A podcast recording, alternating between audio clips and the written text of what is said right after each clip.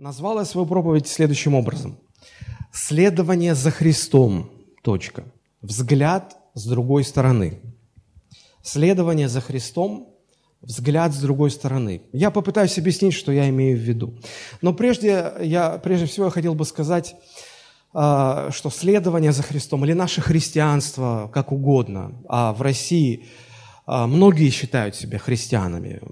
Кто-то считает себя православным христианином, кто-то католиком, кто-то протестантом.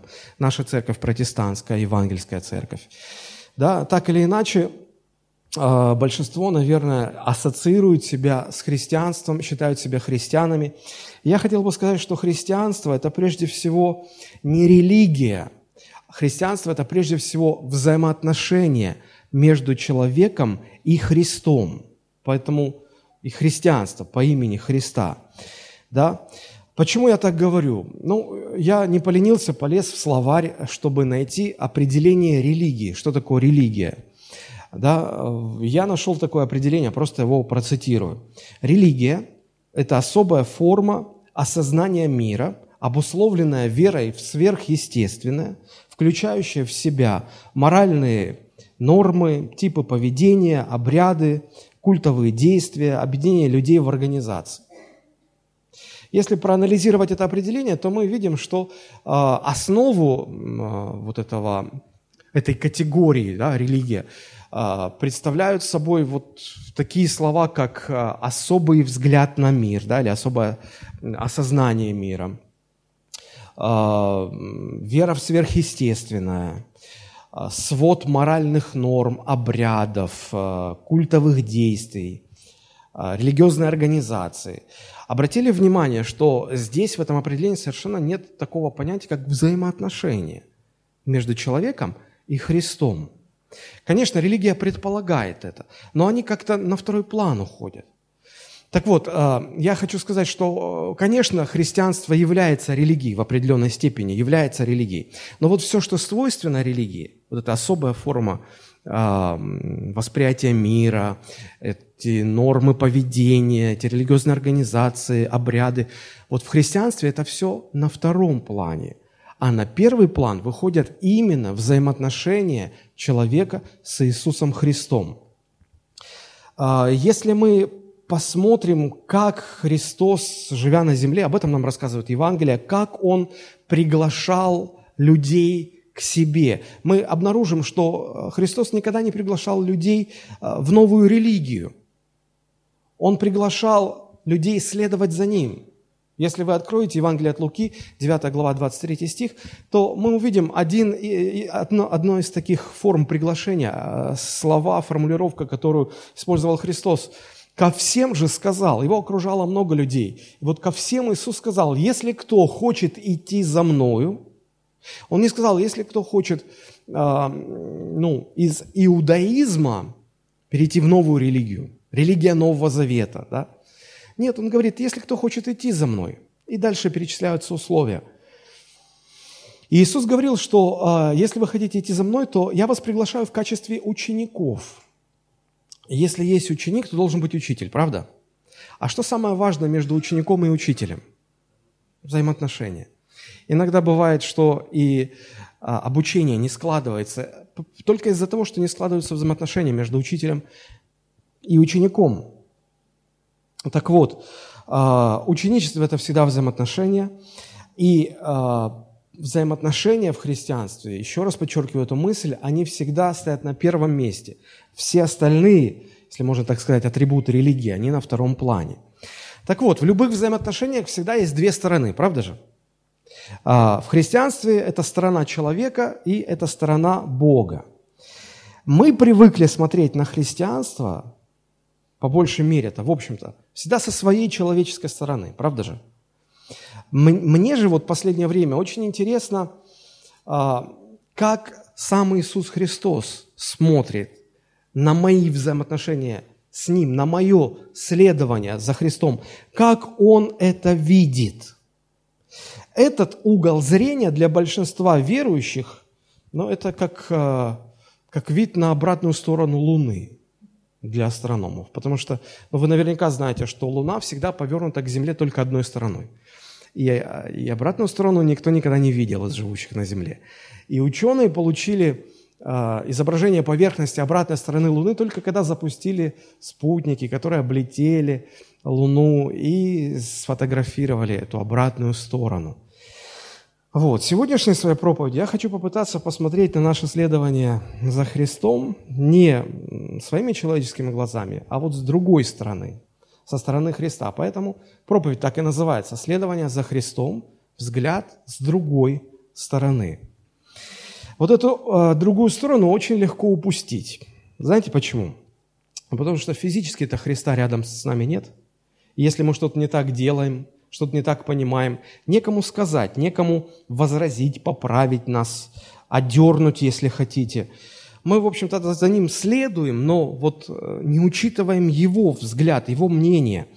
А между прочим, следует понимать, что христианство – это же, э, или, или следование за Христом – это же не равноправное партнерство где вот Христос, вот я, и мы равноправные партнеры. Нет. Мы называем Его Господом, да, а себя Его учениками, последователями. Ну если на то пошло, апостолы называют себя а, рабами Христовыми. Он господин, я раб его, раб Христов. Да? Какое что-то равноправие. Да? Он направляет, он повелевает, это его прерогатива. Моя ответственность заключается в том, чтобы быть послушным – следовать за Христом, а, познавать Его волю и подчинять себя Его воле. И вот когда мы забываем об этой другой стороне, нередко возникают ситуации, когда Христос вынужден повторять слова, уже записанные однажды в Евангелии от Луки, 6 глава, 46 стих. Давайте посмотрим. Лука, 6 глава, 46 стих. Иисус обращается к людям и говорит, что вы зовете меня, Господи, Господи, и не делаете того, что я говорю. Ну зачем тогда Господом называть? Господином. Ну какой смысл? Почему такое происходит? Потому что человек а, склонен смотреть на свое следование за Христом исключительно под своим человеческим углом зрения. А вот как Бог на это смотрит, как Он, ну, реагирует на то, что, может, мы что-то не так делаем, да? И вот иногда, мне кажется, Господь со страниц Священного Писания взывает там, говорит, слушайте, ну зачем вы называете меня Господом? И делайте того, что я говорю. Если вы назовете Господом, то вы, признавая мое господство, должны делать то, что я вам говорю. Мы привыкли называть Христа Господом, но забыли, что это означает повиноваться Ему. Мы привыкли смотреть на все только со своей стороны. Мы и оцениваем все, что связано с христианством, исключительно со своей стороны. И от этого наша оценка бывает часто неверной. И когда вторая сторона открывается, да, нам бывает стыдно за свое поведение. Вот я хотел бы привести вам такой очень простой пример. Хочу вам показать две картинки, которые вчера нашел в интернете. Можно по-разному к этому относиться. Да? Вот кто-то смеется. Героем этих демотиваторов на самом деле является игумен Стефан из Новосибирска. Те, кто его знают, говорят, что это умнейший, добрейший человек, настоящий монах, настоящий священник. А у отца Стефана страшное эндокринное заболевание. Оно называется феохромоцитома, опухоль надпочечников – почки не работают, и такой человек набирает вес даже от воды. Ну, при таком заболевании человек мучится так, что врагу не пожелаешь. А теперь подумайте, стоит ли вот как-то постить в интернете подобные картинки, там лайки им ставить, смеяться над всем этим. Потому что пока я вам этого не рассказал, у вас был взгляд с одной стороны и оценка с одной стороны. Когда мы узнали другую сторону – да? Я просто вчера буквально в своей ленте в Фейсбуке это все увидел, и я посмотрел на комментарии, и практически все люди, которые комментировали, они писали, слушайте, ну теперь, когда мы это знаем, ну просто стыдно становится за то, что действительно мы и э, распространяли это, и лайкали, и думали, ну, ну священник, как, что они себе позволяют? Да? А, вот примерно такие же ошибки и мы делаем в своем следовании за Христом, когда смотрим вот на это свое следование только своими глазами, не учитывая взгляд Христов. Просто это пример, как мы можем ошибаться, как, мы, как может меняться наша оценка, когда мы узнаем другую сторону, когда мы начинаем смотреть с другой стороны на ту же самую ситуацию. К чему приводит э, такой односторонний взгляд на наше следование за Христом? А вот апостол Павел написал 2 Тимофею, 3 глава, первые пять стихов. Давайте посмотрим. Второе послание к Тимофею, 3 глава, первые пять стихов. Апостол Павел пишет, «Знай же, что в последние дни наступят времена тяжкие». Две тысячи лет примерно назад эти слова были написаны, но, наверное, уже сегодня последние дни. И действительно, мы видим времена тяжкие. Почему будут времена тяжкие? А вот причина. Ибо люди будут самолюбивы, сребролюбивы, горды, надменны, злоречивы, родителям непокорны, неблагодарны, нечестивы, недружелюбны, непримирительны, клеветники, невоздержаны, жестокие, не любящие добра, предатели, наглые, напыщенные. Кажется, ну это характеристика неверующих людей, это характеристика людей в мире, которые Бога не признают, которые живут без Бога. И я бы так думал, но дальше идет определение какое-то странное, которое вот к неверующим совершенно невозможно отнести. Смотрите, а, более сластолюбивые, нежели боголюбивые. Вот это вот, э, эти сообщающиеся сосуды более сластолюбивые, менее боголюбивые, или более боголюбивые, менее сластолюбивые. Это может быть только в жизни верующего человека. Значит, то, что выше относится к верующим. Верующие такие будут. Те, кто себя называют верующими, они такими будут. Да? Э, один католический священник сказал, что никто никогда не критикует Христа, всегда критикуют христиан за то, что они не похожи на Христа. И, конечно, э, человек, который называет себя христианином, и вот, э, вот это его портрет, его характер, как, конечно же, он не похож на Христа. И дальше, смотрите, пятый стих. «Эти люди будут иметь вид благочестия, силы же его отрекшиеся». То есть у них будет внешность действительно Божьего человека. А, внутри содержание будет не Божие. К чему приводит однобокий взгляд на мое следование за Христом? А вот к чему он приводит. К тому, что внешне мы будем казаться людям или даже стараться поддерживать имидж богобоязненного верующего человека. Внутри же не будет силы. Внутри мы будем другими. Почему? Почему не будем? А знаете почему? Потому что Христос не признает людей, которые следуют за Ним на своих человеческих условиях. Вот он не признает, мы себя можем называть христианами, он нас таковыми не считает. Если он нас таковыми не считает, не будет в нас силы. Но знаете, с чем это можно сравнить? Это можно сравнить с тем, чтобы вот, э, если бы я вдруг, ну вот выбрал какую-нибудь красивую девушку, вот она мне понравилась, да, я бы, э, я бы стал ходить всем и говорить, слушайте, вот она моя жена, вот она мне нравится – вот она, она моя жена, да? Возникает законный вопрос, а, а она вообще в курсе, что ты ее считаешь? А она вообще согласна с такой трактовкой? Согласна ли она с такими твоими притязаниями на, на то, что она твоя жена? А, есть ли какая-то юридическая сила в том, что ты считаешь себя ее мужем, а ее своей женой? Конечно, нет. Видимость есть. Ты сам себе придумал, но законной силы это все не имеет. Так же и с христианством. Мы можем считать, что мы пришли ко Христу. Мы христиане.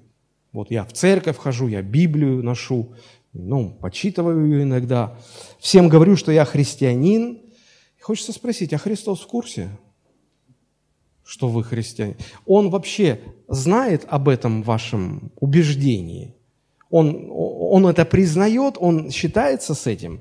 Что толку, если весь мир нас считает христианами, а Христос так не считает? Спросите, разве такое может быть? Ну, конечно, может быть. Посмотрите, я приведу вам несколько мест Писания, сейчас просто вскользь, а чуть позже в проповеди мы их разберем. Матфея 10 глава, 37-38 стихи. Смотрите, что написано. Матфея 10, 37-38 стихи. Иисус говорит о, о том, кто э, достоин его, кто недостоин. То есть, кого он признает своим последователем, кого нет. Вот смотрите, что он говорит. Кто любит отца или мать более, нежели меня, недостоин меня. И кто любит сына или дочь более, нежели меня, недостоин меня. И кто не берет креста своего, но все-таки следует, ну, следует же, но креста не берет. Иисус говорит, тот недостоин меня. Он себя может считать моим последователем, я его не считаю своим последователем. А, другое место, Евангелие от Луки, 14 глава, с 25 по 27 стихи. А, вы увидите здесь синодальный перевод, я прочитаю современный перевод. А, Лука 14, 25, 26, 27. «Вместе с Иисусом шла большая толпа. Повернувшись, Он сказал людям, кто приходит ко мне, но любит меня не больше, чем любит отца, мать, жену, детей, братьев, сестер, не больше, чем саму свою жизнь, тот не может быть моим учеником. Не может. И кто не несет свой крест, идя за мной, тот не может быть моим учеником. И в этой же 14 главе, немножко ниже, 33 стих, Иисус снова возвращается к этой мысли и говорит, так и всякий из вас – кто не отрешится от всего, что имеет, не может быть моим учеником. Не, мы можем себя называть учениками Христа. Он не признает нас. Он не классифицирует нас как учеников. Он ну, говорит, вы нет, вы не попад... я не могу вас признать. Интересно. Вывод очень простой. То, что я считаю себя христианином по разным причинам. Ну, мне кажется. Или я уверен, даже, может быть, я убежден, что вот по этой, по этой причине я христианин. Это мне не дает законную силу, законное право быть настоящим последователем Христа. Потому что весь вопрос в том, считает ли Христос меня своим учеником, признает ли Он меня. Только это дает силу моему христианству. А почему сегодня так много христиан по типу внешность благочестивая – а внутренность не Божья. С виду ученик Христа, следует за Христом, следует за Христом, ходит в церковь, ходит в церковь. Ну, разве что не несет свой крест. Ну, какие детали? Ну, что мы будем обращать на Ну, он же, ну, он в церковь ходит регулярно. Да? Главное не то, считаю ли я себя христианином. Главное то, признает ли Христос меня своим учеником. Вот сегодня я хотел бы помочь каждому в первую очередь, наверное, себе, посмотреть на свое следование за Христом под другим углом. Не под своим углом зрения, не как я считаю, не как мне видится, а под углом зрения, как Христос на это все смотрит, со стороны Христа.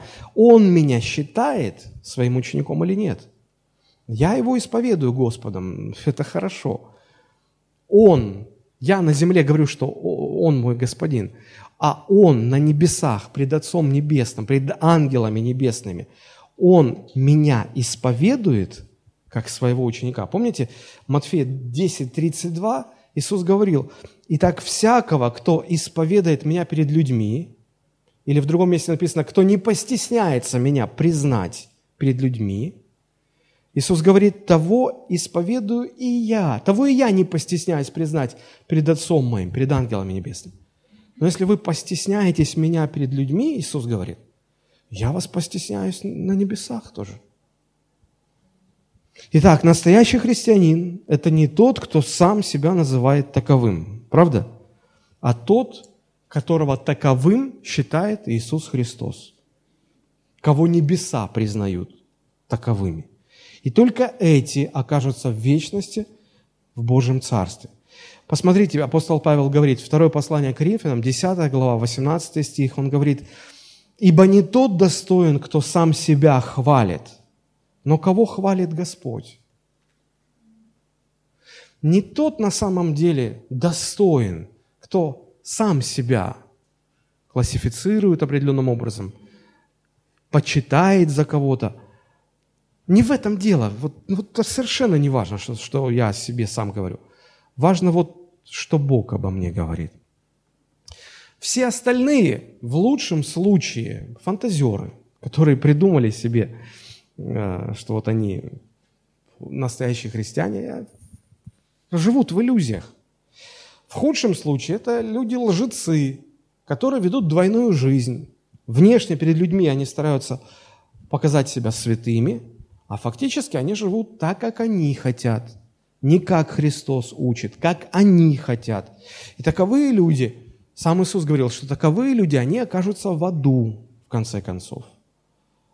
И когда однажды такого рода люди э, толпой направлялись к Иоанну Крестителю с хорошим намерением. С каким? Покаяться в своих грехах. А, принять крещение в знак того, что они раскаются в своих грехах. И они идут такие важные. А Иоанн Креститель говорит, а что это вы сюда пришли? Как это? Ну мы, вот весь народ и мы, ну, креститься. Знаете, как он к ним а, обращается – Синодальный перевод так мягко говорит «порождение ехидны».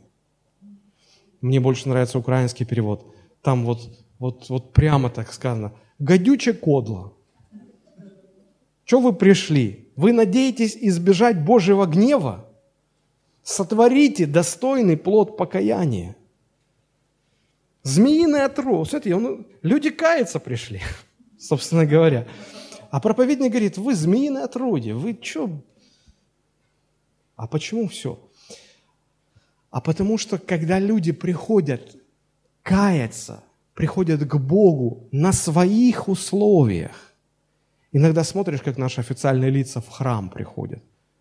Вот такое чувство, хочется сказать, Господи, давай мы им спасибо скажем. Они, Боже, они почтили Тебя своим присутствием, что вот они пришли. По-моему, наоборот, когда человек приходит к Богу, это человек должен – чтить Бога. Человек должен так себя вести, чтобы ну, видно было, что он преклоняется перед Богом. А тут такое чувство, как будто наоборот все должно быть. И Иоанн Креститель, конечно же, говорит, слушайте, так не пойдет. Нельзя приходить к Богу на своих условиях. А, всю нашу христианскую жизнь или все наше следование за Христом можно условно разделить на три части. Ну, знаете, как все, что есть на земле, оно имеет свое начало, продолжение и конец. Да?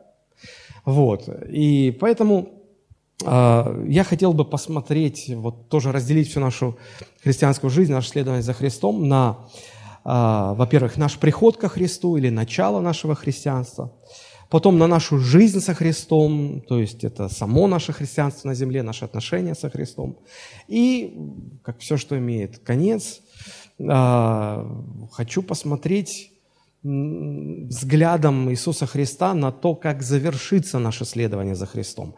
Когда мы после смерти на земле, все умрут на земле. Как, какова будет наша встреча со Христом? Вот три части, да? А, человеческий взгляд, мне кажется, нам всем известен, понятен, да? Вот как мы на это все смотрим на наш приход ко Христу, на наши отношения со Христом, на то, какая будет наша встреча со Христом. Некоторые себе даже рисуют, о, я представляю, как это будет. И Иисус откроет свои объятия, скажет, я тебя так долго ждал, я тут просто слезами обливался, так соскучился по тебе, и наконец-то ты пришел. Ну-ну-ну. Где они в Библии такую картину нашли, совершенно непонятно. Ну, все себе по-человечески представляют. А вот как Бог на все это смотрит? Вот первой части, во второй части, в третьей части. И, и я хочу э, поставить рядом эти два взгляда, человеческий и Божий. И цель такого сопоставления заключается в том, чтобы, ну, может, нам придет в голову светлая мысль оставить свой человеческий взгляд, свою человеческую точку зрения и принять точку зрения Христа, чтобы уже не жить в иллюзиях и не оказаться, в конце концов, ну, там, где где, кажется, все грешники, а, а вдруг а я считался христианином, почему я там оказался? Итак, первое, давайте посмотрим. Как люди приходят, а, ну вот я уже сказал, да, наш приход ко Христу, наша жизнь со Христом, наша встреча со Христом в вечность. Как люди приходят ко Христу? Первая а, часть, первый вопрос. Как люди приходят? По-разному приходят.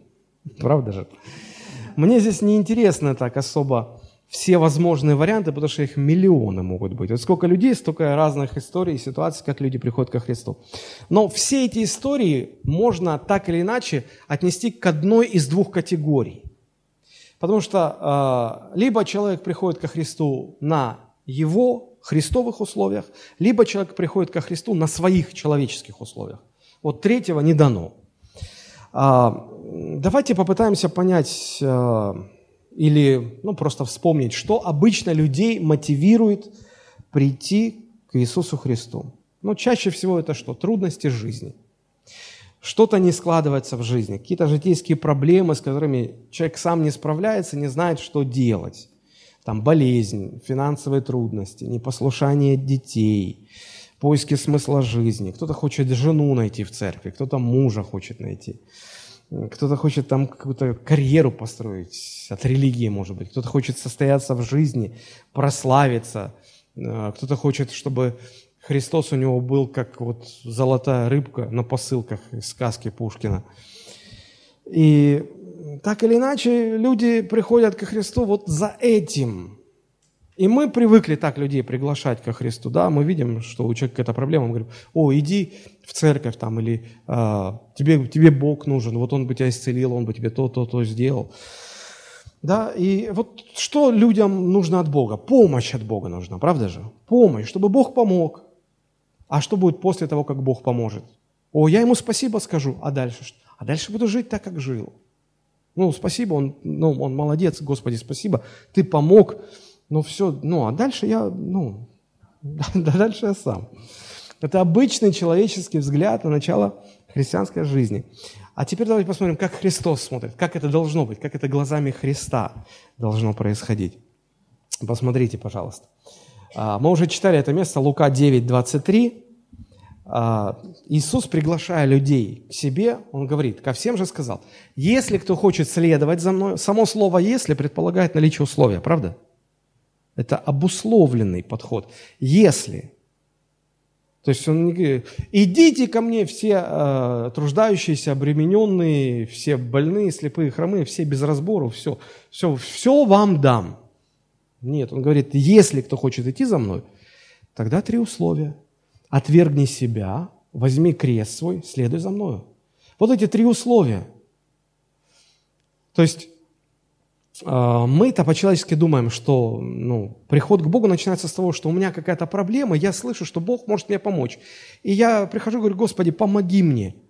И иногда самые э, такие вот э, ревностные еще обещают Богу что-то. Вот если ты мне поможешь, я тебе там, я тебе там 10 рублей пожертвую в церковь.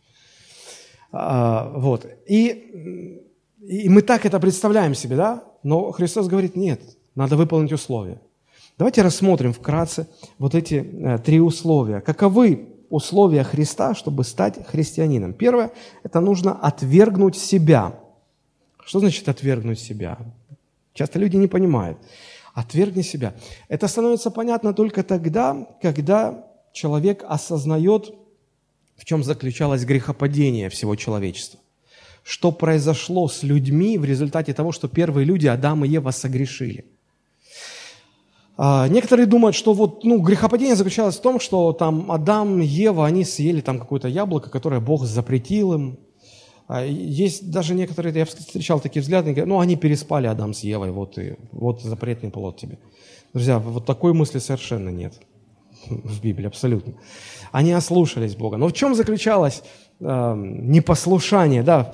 В чем заключалось, в чем сама суть, если кратко, сама суть грехопадения? До грехопадения – люди признавали Бога Творцом, владыкой, хозяином Вселенной, верховной властью. Они с этим не спорили, они не бунтовали против этого. Они это признавали, им было хорошо, они были радостны. Бог в центре, Бог на троне, я его творение, я слушаюсь его, да? Ну, нормальное совершенно явление. А, когда дьявол стал их искушать, он говорит, а что это Бог в центре? Собственно говоря, вы можете его скинуть с престола, сами туда залезть. А Бог пусть будет там где-то на вашем месте. Поменяйтесь с Ним местами. Да? То есть, по сути дела, э, грехопадение – это не что иное, как путч, современным языком говоря. Он сродни государственному перевороту, когда человек приходит и свергает законную власть и сам лезет на престол незаконно. Бог – законная власть. Мы его свергли. Да, и приходит к власти незаконное правительство, человек. Вот с тех пор люди все так и живут. Я в центре, мы все эгоисты. А Бог где-то там на окраине, да, в лучшем случае на периферии. Или же он вовсе отвергается. Ну, нет его и все. А нет и проблем нет. А, так вот, если человек хочет следовать за Христом, то первое условие, которое Христос говорит, заключается в том, чтобы отвергнуть себя. Что это значит? Слезь с трона, на который залез незаконно. Слезай. Себя отвергай. Слезай. Там Бог должен быть. И позволь Богу войти и воссесть на трон верховной власти. А ты рядом. Вот это и есть Царство Божие. Иисус проповедь начал с того, что сказал, приблизилось Царство Божие. Это значит, ты слезаешь с трона и говоришь, Господи, я понял, был неправ, каюсь, Тебя признаю верховной властью, а я буду слушаться Тебя. Вот что значит отвергнуть себя. И э, практически такое отвержение себя, оно означает полный переворот в жизни, полную перемену мышления, мировоззрения – буквально жизнь разворачивается на 180 градусов. Если я шел в одну сторону, я признавал себя э, главным, центром всего. А Бог, ну, Бог, а его, может, и нету. И шел в свою. Теперь, когда я признал, что Бог есть, и не просто Бог есть, а Он, оказывается, верховная власть, и я должен Ему подчиняться, я разворачиваюсь на 180 градусов и иду в другую сторону. Уже по Его воле начинаю жить. Это важно. Раньше сам распоряжался своей жизнью, ставил свои цели, шел куда хотел, потому что я был главный. Теперь он главный. Теперь он говорит, куда идти, что делать, чего не делать. И теперь Бог направляет мою жизнь по Его воле, а не я по своей воле. Я уже сказал, что людей мотивирует приходить к Богу. Да? Это причины, по которым люди считают, что нужно приходить к Богу, чтобы Бог помог. А вот Христос вот этой фразой «отвергни себя», Он показывает нам, что человек должен прийти к Богу по другой причине, по причине проблемы своего греха. Он преступник. Он перед Богом преступник. Он забрал Божью власть, он сверг Бога с престола законной власти, сам туда залез. И проблема его греха заключается в том, что он идет в ад в таком состоянии. Но Бог любящий, Он послал своего Сына Иисуса Христа, чтобы Тот умер на кресте за, за грехи человека, чтобы человек не пошел в ад.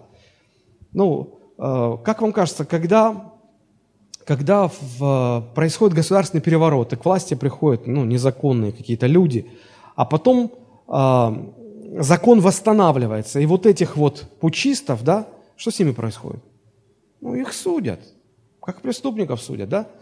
Так вот, Бог весь этот гнев, который мы заслуживали, Он излил на своего Сына Иисуса Христа. То есть Иисус забрал на себя наше наказание, чтобы мы были спасены. Так вот, Христос, говоря, отвергни себя, если хочешь прийти ко мне, Он говорит, что человеку нужно прийти к Богу прежде всего по причине проблемы его греха. Нужно решить проблему греха. Мы же люди приходим, потому что нам нужно, чтобы Он нас исцелил, чтобы Он нам денег дал, чтобы Он там э, из долгов помог вылезти, чтобы Он устроил мою жизнь как-то. Хочется спросить, ну хорошо, Он устроит вашу жизнь. Вы в лучшем случае скажете Ему спасибо и продолжите дальше так жить. Жить, идя в ад. Вот оно, какой смысл в этом? Помните, Иисус говорил, если тебя рука соблазняет, лучше отсеки ее. Лучше тебе э, с одной рукой войти в жизнь вечную, чем с двумя руками попасть в гиену огненную, в ад. Ну, какой смысл здоровым, обеспеченным, э, прославленным, таким всем вот укомплектованным, упакованным, как говорят, да? Все, ты прожил жизнь и пошел в ад. И что? Какой смысл? Лучше, лучше где-то ты пройдешь какие-то трудности, сложности, но, но ты на небеса пойдешь, а не погибнешь. Это первое условие. Иисус говорит, отвергни себя. Второе условие, Он говорит, возьми крест свой. Что значит взять свой крест? Ну, мы понимаем, что это не буквально там вот крестик на шею повесить. Кто-то маленький вешает, кто-то большой вешает. Это образ. Образ, который использовал Христос, который был очень хорошо понятен людям, к которым Иисус обращался. Мы знаем, что во времена а, Иисуса Христа Иудея находилась под оккупацией Римской империи. И вот у римлян была очень жестокая, фактически самая жестокая на то время казнь для самых бесправных э, и ничего не значащих людей в то время. Э, это было распятие на кресте. Вот такой казнью казнили беглых рабов. Ни один римский гражданин не мог быть казнен через распятие. Это считалось самое позорное, самое мучительное. Казнь предназначена для самых ничтожных людей. И э, по обычаю приговоренный к такой смерти э, сам нес на своих плечах перекладину креста вот, и шел так на место распятия. Э, то есть он нес свой крест. Это называлось, он взял свой крест, и он нес свой крест. Вот. И э, метафорически или образно, когда Иисус говорил «возьми свой крест», это означало, и все понимали, что ученик Христа должен быть готов к страданиям и даже к самой смерти, если потребуется. Потому что человек, который взял на себя крест, ну, все понимали, что другого варианта развития событий нет. Он уже все. Он, ну, как по-русски говорят, назвался грудем, полезай в кузов. Все уже. Да? Вот и Христос говорит, возьми свой крест, это значит, что, ну все, если ты назвался христианином, то должен быть готов к страданиям, даже, может быть, к самой смерти. Что значит э, взять свой крест? Что практически это означает? Мы ответ находим в словах Христа. Посмотрите, пожалуйста, Матфея, 10 глава, я на слайде тут вам покажу. Матфея, 10 глава, 37-38 стихи.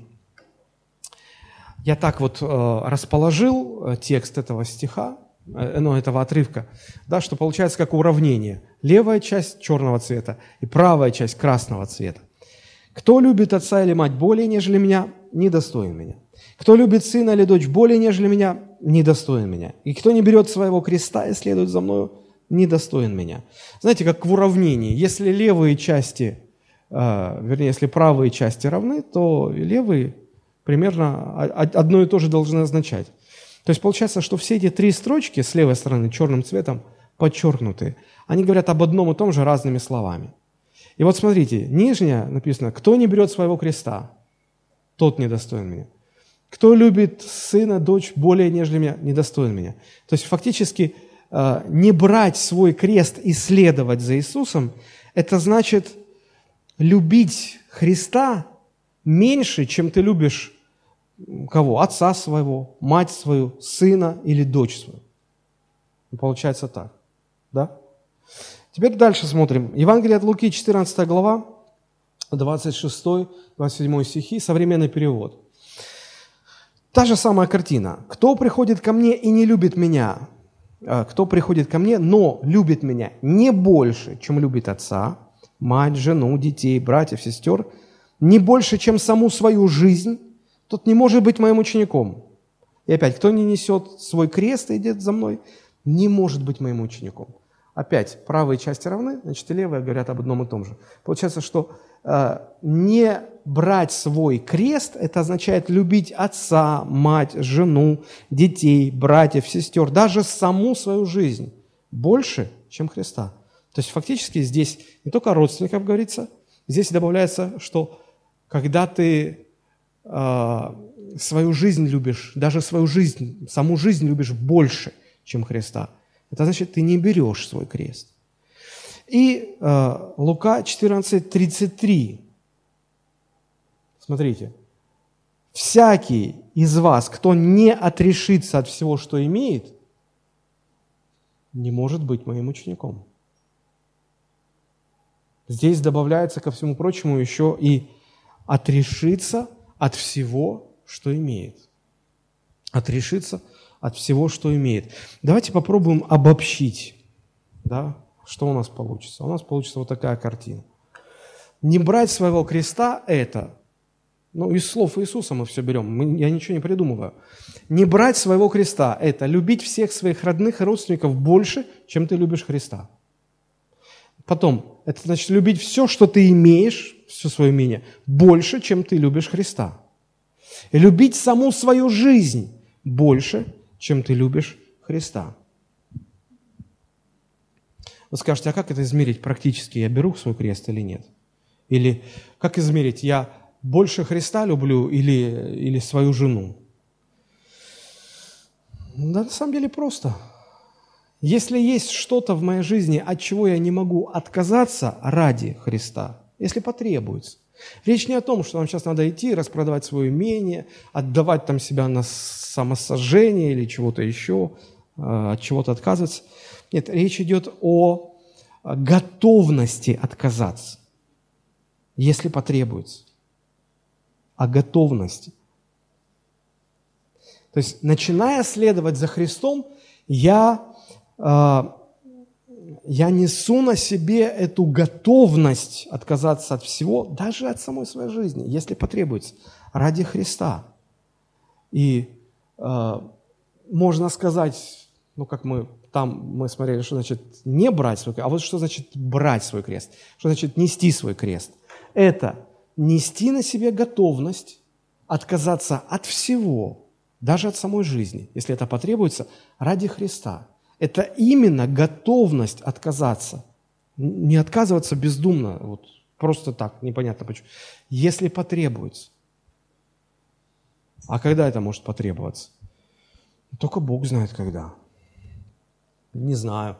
А, мы, если обращаемся к истории христианства, то мы видим, как в первый век а, христиан жестоко преследовали, да, и мы помним, как жестоко ненавидел а, римский император Нерон христиан, и он ставил условия очень просто. Он говорит, если ты отрекаешься от Христа, мы тебе сохраняем жизнь, если ты не отрекаешься от Христа, мы тебя бросим к диким зверям на растерзание, тебя живьем раздерут на части.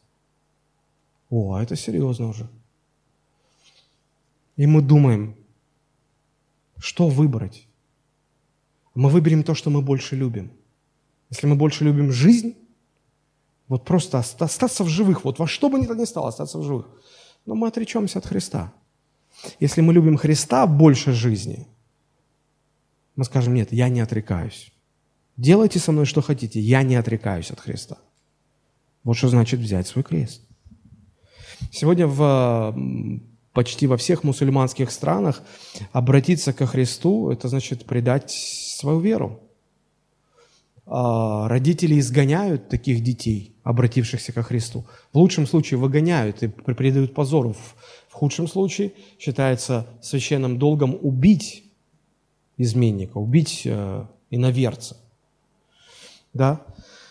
А, в истории Советского Союза далеко ходить не нужно. Вот это недавно совсем было, когда за проповедь Евангелия а, ну, пасторов, это обычно мужчины были, их просто сажали в тюрьму. И так много семей, верующих семей, в которых отцы сидели в тюрьме за Слово Божие, а матери э, в одиночку поднимали детей, воспитывали детей. Это невероятно сложно когда в школах травили детей верующих родителей, высмеивали.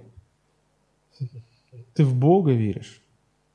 Слушай, ну, Хрущев сказал, что вот в 80-е годы покажут последнего верующего, как в музее, как обезьяну какую-то. Конечно, это мужество нужно было, да. Сегодня в нашей стране, конечно, никто не лишает жизни за веру во Христа, но это не отменяет необходимости нести свой крест быть готовым отказаться ради Христа от всего, если, потреб, если, если потребуется. Не надо такого самоотречения непонятно ради чего, если потребуется ради Христа. Сегодня какое-то такое сахарное христианство. Сегодня христианам трудно ради Христа отказаться от алкоголя. Вот, знаете, когда а, в Сочи приезжает много разных людей из разных городов, в том числе верующие. И буквально, я не совру, если я скажу, каждый месяц ко мне подходят люди и говорят, мы приняли решение переехать в ваш город, мы выбираем церковь, мы хотели бы э, ну, выбрать церковь. И, знаете, ну, вот, ну, нас что смущает? Мы очень хотим знать, каково ваше отношение, отношение вашей церкви к алкоголю. И так со, с опаской такой, осторожно. Я говорю, у нас полный запрет. Мы, мы э, ну, у нас сухой закон.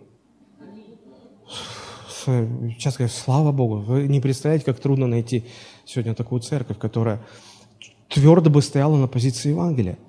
И, ну, я понимаю, что, ну, в, мы все из разных э, социальных слоев, из разных культур, и для кого-то, ну, это свято за обедом, там, стаканчик вина красного. А, и люди говорят, ну, подождите, так, мой отец пил, мой дед пил, я пью, да я не пьянею. Ну, очень даже может быть. Но пусть это будет вот ваше, ваше взять крест на себя, да? То есть отказаться от рюмки водки на столе. Отказаться ради Христа. Нет, дискуссии начинаются в церкви. А можно, а, а безалкогольное пиво, а безалкогольное шампанское. И все, и уже, уже столько это все мусолится. Я уже просто... Э, можно ли верующим пить алкоголь? Нет, нельзя. Все, точка. Уже много раз объясняли, почему. Библия говорит, не упивайтесь вином, от которого бывает распутство, но исполняйтесь Духом Святым, от которого к святости тянет. Что бывает от того, что человек пьет вино? Распутство. Христианину прилично распут. Я не пьянею. Очень даже может быть. Но почему-то люди, которые говорят, я знаю свою меру, я знаю. Я никогда не видел, чтобы человек, который так заявлял, действительно имел в виду то, что говорит. Поэтому девиз нашей церкви – пиво Шарикову не давать. А, но, но, но это же не все, да? Некоторым трудно отказаться от стыдливости и выйти помолиться Христу публично при людях. На молитвенном собрании или на домашней церкви. И мы говорим, ну, помолись, и человек говорит, не-не-не-не-не-не, я, не, ну, я не могу, я боюсь, я не умею, я боюсь, я стесняюсь. Я всегда говорю, что вы мнетесь? А, а вы на смерть за Христа как пойдете? Если вы стыд свой не можете побороть, как, как, как вы умирать за Христа будете, если потребуется?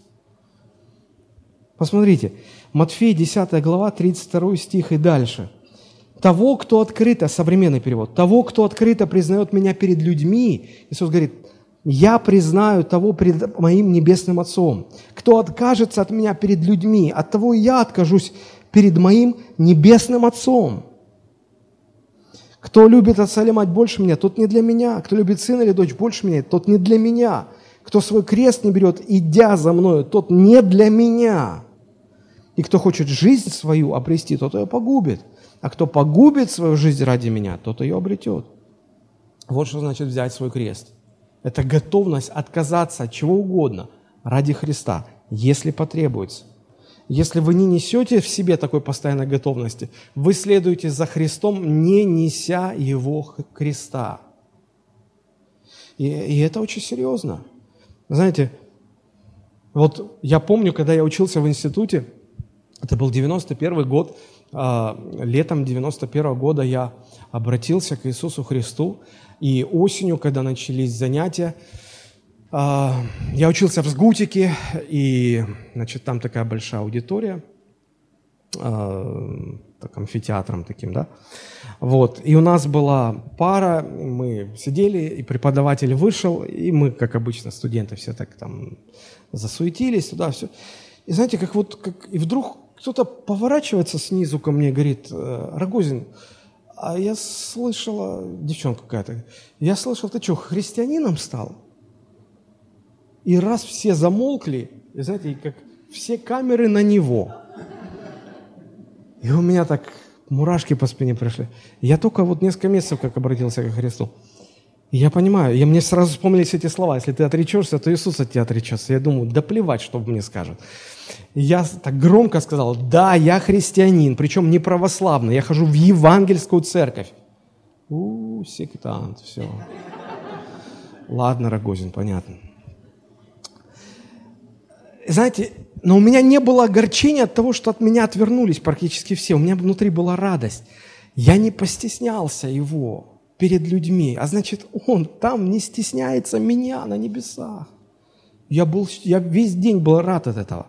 Знаете, я хотел бы, есть, бывает, что цитируют других проповедников, я хочу вам показать видео-цитату такую. Вот на эту тему. Двухминутный ролик, но так хорошо сказано, вот просто не убавить, не прибавить. Давайте посмотрим. Светом, пожалуйста, выключите. Просто видео-цитата. Денис Подорожный, пастор. в каких-то вещах нужно тоже иметь силу характера. Есть масса людей, верующих, которые стыдятся, что они верующие, и начинают и особенно, когда сейчас люди говорят, ты что, верующий? И, и некоторые говорят, ну, ну да.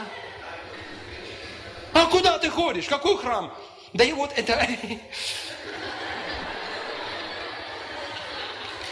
Что ты мнешься, сектант, что ли? И ты начинаешь... Как-то я вот это... Да нет, а я... Да так, захаживаю я в церковь, там это, знаешь ли. Как-то так бывает. У меня родители туда ходят. Они просто, ну, а я так, там классные девчонки. Ты думаешь, потом однажды ты придешь на небо, и там откроются двери, тебя пустят на распашку, скажут, добро пожаловать. Так не будет. Потому что когда ты придешь туда, и там будут закрыты двери, ты скажешь, пустите. А кто-то там на дверях, может быть, это будет Святой Петр, я не знаю. Он спросит, Иисус, ты знаешь его? Иисус скажет, так, знаешь ли, захаживал, знаешь, захаживал. Так, у него родители верующие. Он там девчонок приходил посмотреть. Чего ты стыдишься? Имя Господне, крепкая башня. Убегает туда праведник и безопасен. Чего стыдишься? Когда кто-то говорит, ты что, ты христианин, да ты что, ты, ты наука вот здесь, религия вот здесь. Чего ты будешь стыдиться? От того, что ты дитя Божье, пусть те, которые считают себя детьем обезьян, стыдятся. Пусть, когда с тобой разговаривают, ты говоришь, да, я дитя Божье. А он скажет, а вот у меня что-то с родословной, увы. А я вот от обезьян произошел. И пусть ему будет стыдно, пусть он будет ходить и мяться с ноги на ногу и говорить, что он от обезьяны, мартышки, макаки или еще кому-то. Ты скажешь, знаешь, ты в зоопарк, а я в церковь в воскресенье. Аллилуйя. Всех своим родственникам на посещение. Ну вот действительно, не убавить, не прибавить. Итак, э, мы рассмотрели два условия, да? Отвергни себя возьми свой крест. И третье дальше. Следуй за мною. Э, прочитаю Евангелие это от Иоанна 12:26 в современном переводе. Тот, кто мне служит, пусть идет за мной следом. И где я, будет там и слуга мой. И тому, кто мне служит, честь воздаст мой Отец. Иисус говорит, если ты э, Хочешь следовать за мной? Иди по моим следам. Иди след след за мной. Не туда, куда ты хочешь, а куда я иду. Не ходи своими путями, своими дорогами. Иди по моим следам. Это значит а, не просто быть там, где Христос, а но и поступать так, как поступил бы Христос, будучи Он на вашем месте быть последователем. Что значит по, след, по следам идти? Чтобы не получилось так, Иисус говорит, а зачем ты называешь меня Господи, Господи? Ты же, ты же не слушаешь, что я говорю. Ты не идешь по моим следам. Ты не последователь мой. Ты по своим следам идешь. И вот смотрите, здесь Иисус говорит, что кто за ним следует след в след, тому честь воздает сам Небесный Отец. Честь воздает.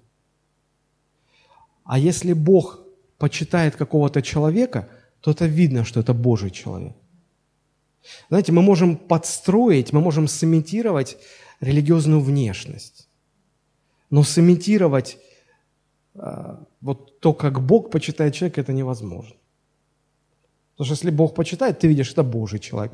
А если этого нет, то, то этого и не видно. Вот кратко три условия, на которые Христос приглашает за ним следовать. Отвергни себя, возьми свой крест, следуй за мною. Это то, как начинается христианская жизнь, да? Вторую часть, давайте мы коротко посмотрим, как люди живут со Христом. Как люди живут. Жизнь со Христом, она также многообразна, да, я не смогу рассмотреть все в деталях. Я коснусь лишь одной принципиальной истины, которая подходит под все возможные случаи, ситуации нашей жизни со Христом, наших взаимоотношений со Христом. Это 2 Тимофею, 2 глава, 19 стих. 2 Тимофею 2, 19. Апостол Павел пишет, «Но твердое основание Божие стоит, имея печать сию. Познал Господь своих, и да отступит от неправды всякий, исповедующий имя Господа». Выше, если вы посмотрите, апостол Павел говорит о христианах, которые заблудились. Они были верующими, но они э, впали в какое-то заблуждение, в ересь, заблудились в своей жизни со Христом. И вот э, этому заблуждению апостол Павел противопоставляет принцип, говорит, вот твердое Божье основание. Если будете опираться на это основание, вы никогда не заблудитесь. И вот этот принцип, он, ну, он назван печатью, да, печать, и как бы две стороны. Да, в старину печати имели ну, две стороны. Даже сегодня э, печать Соединенных Штатов имеет две стороны. Вот если вы посмотрите, долларовая купюра на обороте, да, там вот э, печать Соединенных Штатов.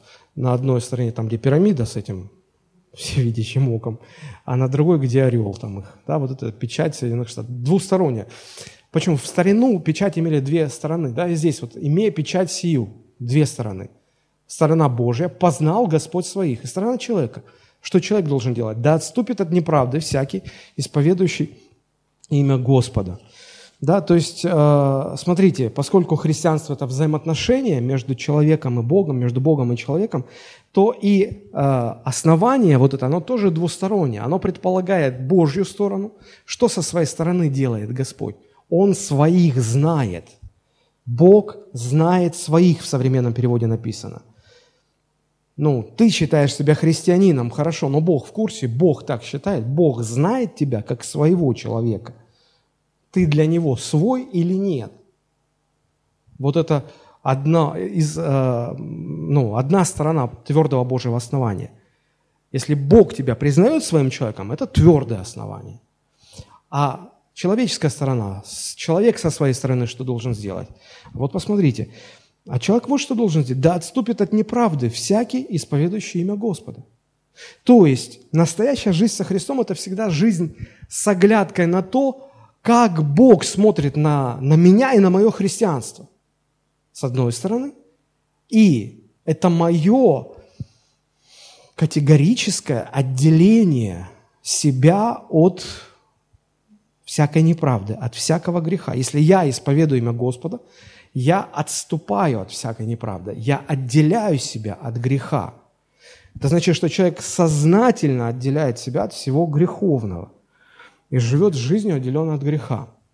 Здесь важно понимать, что христианин может греш... ну, согрешить и будет согрешать. Но грех греху рознь. Здесь очень важно понимать, что одно дело оступиться и сорваться в грех, ужаснуться этому, ну, выпрыгнуть оттуда, очиститься и дальше себя хранить. Это одно дело. Другое дело – это вляпаться в грех и остаться там. И удовольствие переживать от этого, и, и, и наслаждаться, и продолжать жить так. Да? Первое не страшно, второе страшно. Есть грех, когда мы согрешаем и, и уходим от греха по неосторожности, по, ну, по разным причинам. А есть, когда мы, мы, мы христиане, мы живем во грехе.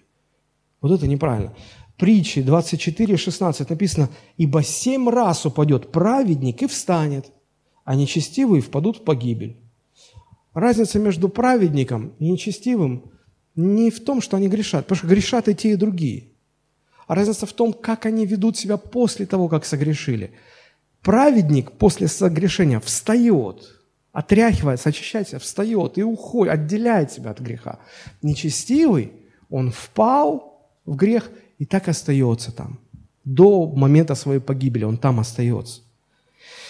Сегодня очень много верующих, которые привыкли жить во грехе. Не побоюсь этого слова, привыкли жить во грехе. Это не новообращенные, вот те как раз как огня боятся греха. Они, вот если что, для них трагедия, они звонят ли, плачут, пастор, я согрешил. Все, они боятся грех, они боятся согрешить. Это, это первый признак того, что человек возрожден, рожден свыше. А, я говорю о верующих, которые годами в церкви, десятилетиями в церкви. Вот они привыкают к греху. Как происходит привыкание к греху? Это очень интересно. А, этот процесс описан а, в Псалме 49, с 16 по 22 стихи. Давайте прочитаем, это стоит того. Псалом 49, 16 стиха. «Грешник уже говорит Бог, что ты проповедуешь уставы мои и берешь завет мой в уста твои, а сам ненавидишь наставление мое и слова мои бросаешь за себя.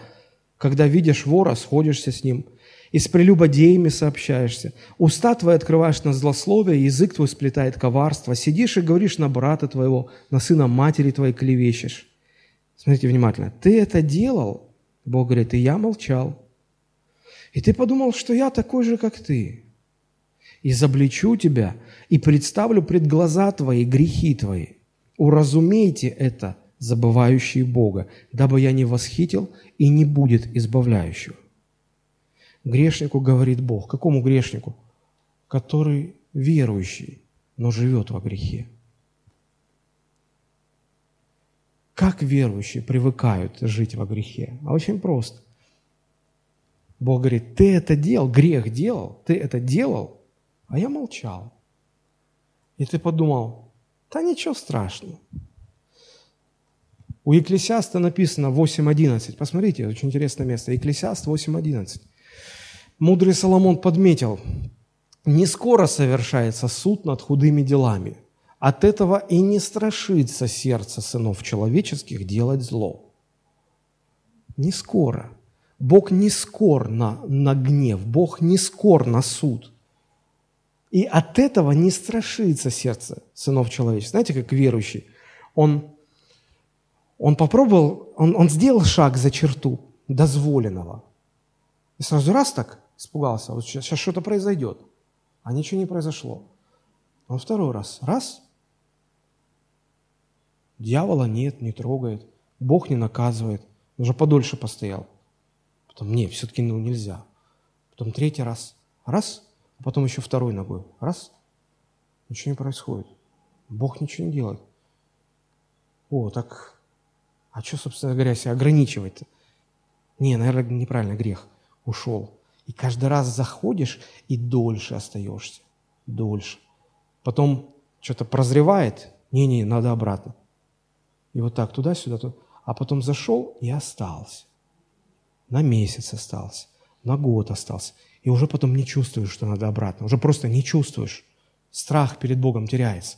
Не скоро Бог совершает суд над худыми делами. От этого сердце человека и не страшится делать зло. Ты это делал, и я молчал.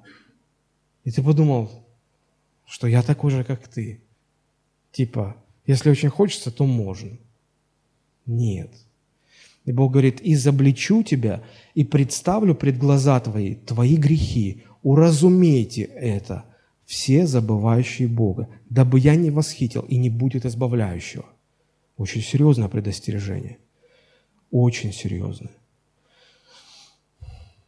Знаете, такие люди, верующие люди, живя во грехе, годами живя во грехе, они там о Боге рассуждают, проповедуют, может, за кафедрой даже стоят, проповедуют. Бог говорит, что ты проповедуешь уставы мои? Что ты берешь завет мой в уста твои?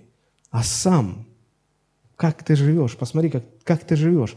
Ты видишь вора и сходишься с ним. И сам воруешь. Простите меня, но я недавно такое узнал, просто разговаривал. Оказывается, э, ну, есть достаточно верующих, которые, знаете, вот на счетчике воды, электричества магнитики ставят, ну, чтобы не платить. Вы понимаете, что это мы воруем? Причем не столько у государства, сколько у своих же соседей, потому что они же потом это все на них раскидывают. Мы, христиане, живем в воровстве. Мне когда сказали, я не поверил сначала. Мне казалось, ну как, мы, размениваем свое христианство на эти копейки. Что ты там сэкономил? Думаю, боже, какой ужас. Что происходит вообще? Дальше, смотрите, с прелюбодеями сообщаешься. Начинается все очень просто. Начинается с того, что верующая девушка подходит к пастору, говорит, пастор, я полюбила вот неверующего человека. Ну, как он неверующий? Так, захаживает. Не, ну я его сделал, я буду молиться за него, чтобы он... Я говорю, я не благословлю. Библия против таких браков. Он тебя э, уведет. Пастор, я его все равно люблю. Вы, вы придете ко мне на свадьбу? Я говорю, как я приду к тебе на свадьбу, если я говорю, я, я не благословляю, ты, ты неправильно поступаешь. Как я к тебе на свадьбу приду? Пастор, ну что ты такого? Ну, тут же ничего такого нет. Я говорю, как ничего такого нет? Нельзя так поступать. Нет, выходят замуж, потом разводятся, а потом, потом и до блуда недалеко там. Люди привыкают, верующие привыкают жить во грехе. А потом открываешь уста твои на злословие, язык твой сплетает коварство, и потом начинаются сплетни, а ты знаешь, вот ты только тому не говори, а вот я тебе сейчас скажу, и пошло, поехало, поехало. Можно годами во всем этом жить, годами. Я, э, у нас, там, где мы живем, есть женщина одна, которая э, ну, годами ходила в церковь и не могла бросить курить. И когда я ее встречал, и она с сигаретой, она так пряталась сразу. И как-то и я себя неудобно чувствовал.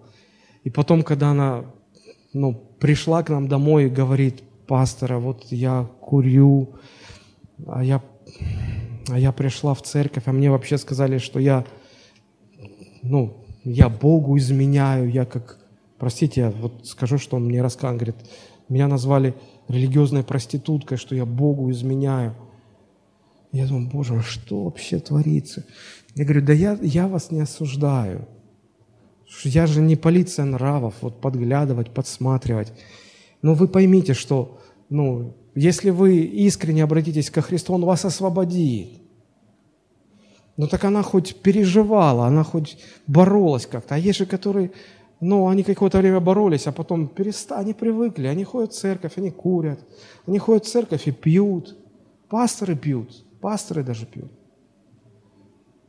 Ходят в церковь и какие-то махинации совершают – ходят в церковь и блуд. Одна девушка, как девушка, говорит, пастор, а я вот живу с мужчиной. Вот это грех или не грех? Я вот не чувствую в себе осуждения, я такой мир в сердце от Бога чувствую. Я говорю, как ты можешь мир от Бога чувствовать, когда ты делаешь то, что Бог называет грехом? Вот ты спишь с Ним, и ты говоришь, что ты мир от Бога чувствуешь. Кто дурак? Ты или Бог? Вот что то Бог говорит, что это грех. Какой мир ты можешь чувствовать? Люди привыкают настолько, что они уже даже себе придумывают, что они мир чувствуют, что это нормально. И когда начинаешь вот этот вот, э, я не знаю, осинник ворошить, тут начинается. У вас любви нет, у вас того нет, вы такие, вы сякие там. Да, собственно говоря, хочешь кури, хочешь пей. Ну, я просто должен тебя предупредить, ты, ты так можешь закончить в аду, рассчитывая на то, что ты спасенный христианин. Но если ты не хочешь, чтобы тебя останавливали, остерегали, говорили, да, пожалуйста, живи как хочешь. Но мы просто не можем тогда тебя называть, считать христианином. Вот и все. Вот и все.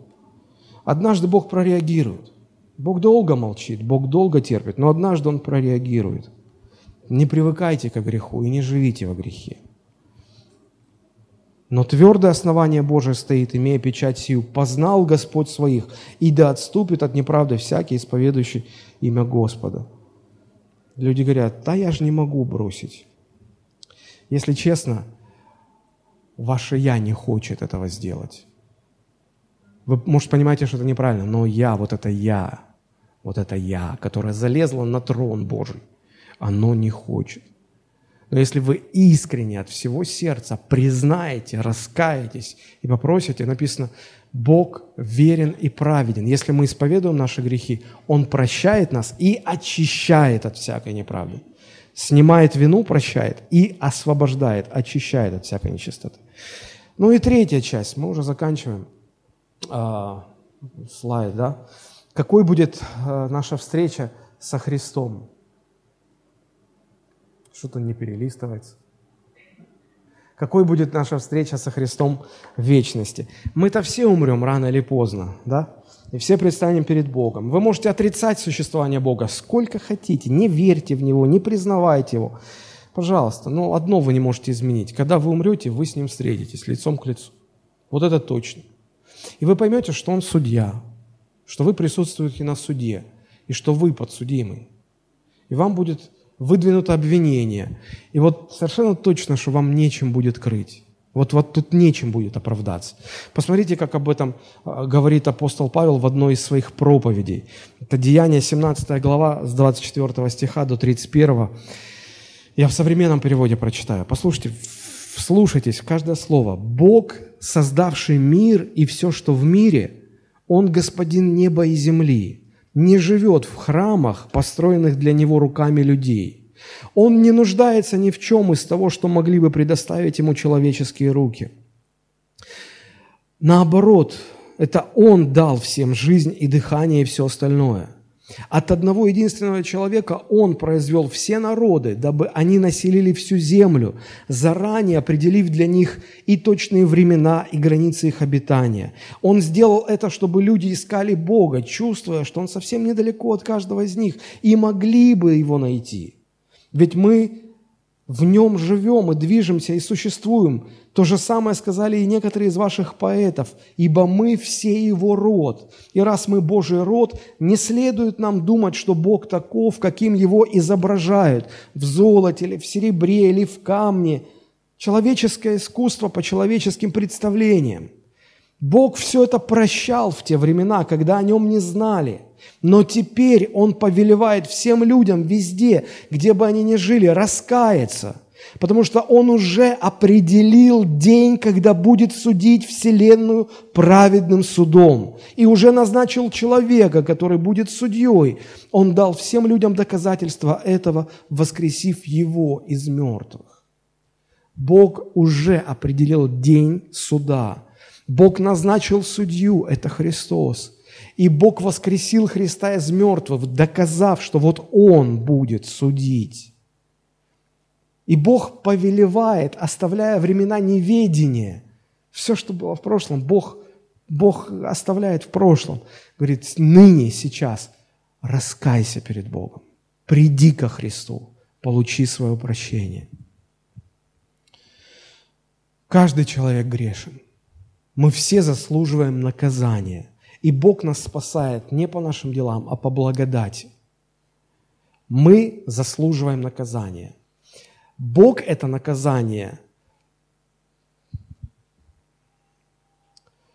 излил, перенес на своего Сына Иисуса Христа. Иисус умер за нас на кресте. Это называется заместительная смерть, потому что Он заместил нас. Он вместо нас умер.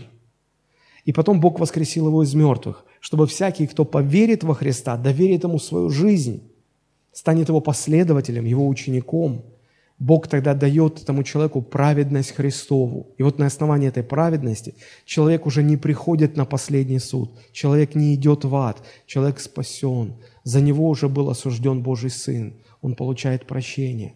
Вот почему Иисус сказал, придите ко мне, придите, кто хочет прийти, Отвергни себя, возьми свой крест, следуй за мной, и ты будешь спасен. Ты не пойдешь в ад. Однако для некоторых людей вот эта встреча со Христом в вечности, она будет несколько неожиданной. Посмотрите, как в Евангелии от Матфея 7:21 сам Иисус Христос говорит об этой встрече. Матфея 7:21 «Не всякий, говорящий мне, Господи, Господи, войдет в Царство Небесное, но исполняющий волю Отца Моего Небесного. Многие скажут мне в тот день, это сам Христос говорит, Он знает, что говорит, Он знает, что так будет. Многие мне в тот день скажут, когда встретятся со Христом в этот день, скажут, Господи, Господи, не от Твоего ли имени мы Что там делали? Пророчествовали? И не твоим ли именем бесов изгоняли? И не твоим ли именем многие чудеса творили? Смотрите, 23 стих, что скажет Иисус. И тогда объявлю им, я никогда не знал вас. Отойдите от меня, делающие беззаконие. Как? Мы же рассчитывали, мы же думали. Мы, мы, мы же себя считали христианами. Да, вы себя считали. А он вас считал. А он говорит, а я вас никогда не знал. Я вас не знал. Твердое основание Божие стоит, имея печать сию. Познал Господь своих. А тут он говорит, я вас не знал. Посмотрите, почему эти люди были уверены в своем христианстве. Что для них было христианство? А вот они говорят, слушай, Господи, а мы не от Твоего имени пророчествовали. Они считали, что христианство – это вот служить Богу, пророчествовать, именем Иисуса бесов изгонять, многие чудеса творить. Сегодня половина христианского мира за этим гонится. Школы пророчеств открывают, чудесам стремятся, э, этот, бесов изгонять, вот это вот все, освобождение, вот эффект такой все. Не в этом христианство. А в чем? Посмотрите, что Иисус говорит. Не всякий говорящий мне, Господи, Господи, войдет в Царство Небесное. А кто войдет? Тот, кто исполняет волю Отца. Христианство – это не чудеса совершать именем Иисуса. Это исполнять волю Отца. И смотрите, Иисус говорит, «А, я объявлю им, я никогда не знал вас, отойдите от меня, делающие беззаконие. Как? Они же служили. Нет, они, они внешне служили. А там потом, когда оставались наедине, они делали беззаконие. Так вот, суть христианства – это исполнять волю Отца Небесного и не делать беззаконие. Вот в чем суть христианства не жить во грехе, но жить по воле Божьей. Вот вкратце я попытался представить взгляд на наше следование за Христом не с точки зрения человеческого угла зрения, а то, как Бог на это смотрит. Как, как нам и почему нам нужно приходить ко Христу, как должна строиться наша жизнь со Христом и какая будет наша встреча со Христом. Поэтому я хочу призвать, сейчас мы будем молиться, призвать прежде всего сначала христиан к покаянию, которых Дух Святой сегодня обличал. Тех, кто живет во грехе и не может освободиться. Тех, кто понял, что не несет своего креста, хотя следует за Христом. Кто продолжает жить по-своему, а не следовать за Иисусом. Кто стыдится исповедовать Иисуса на людях. Кто потерял Божий страх и уже не боится грешить кто живет в воровстве или в сексуальных грехах или еще в чем-то. Господь призывает покаяться.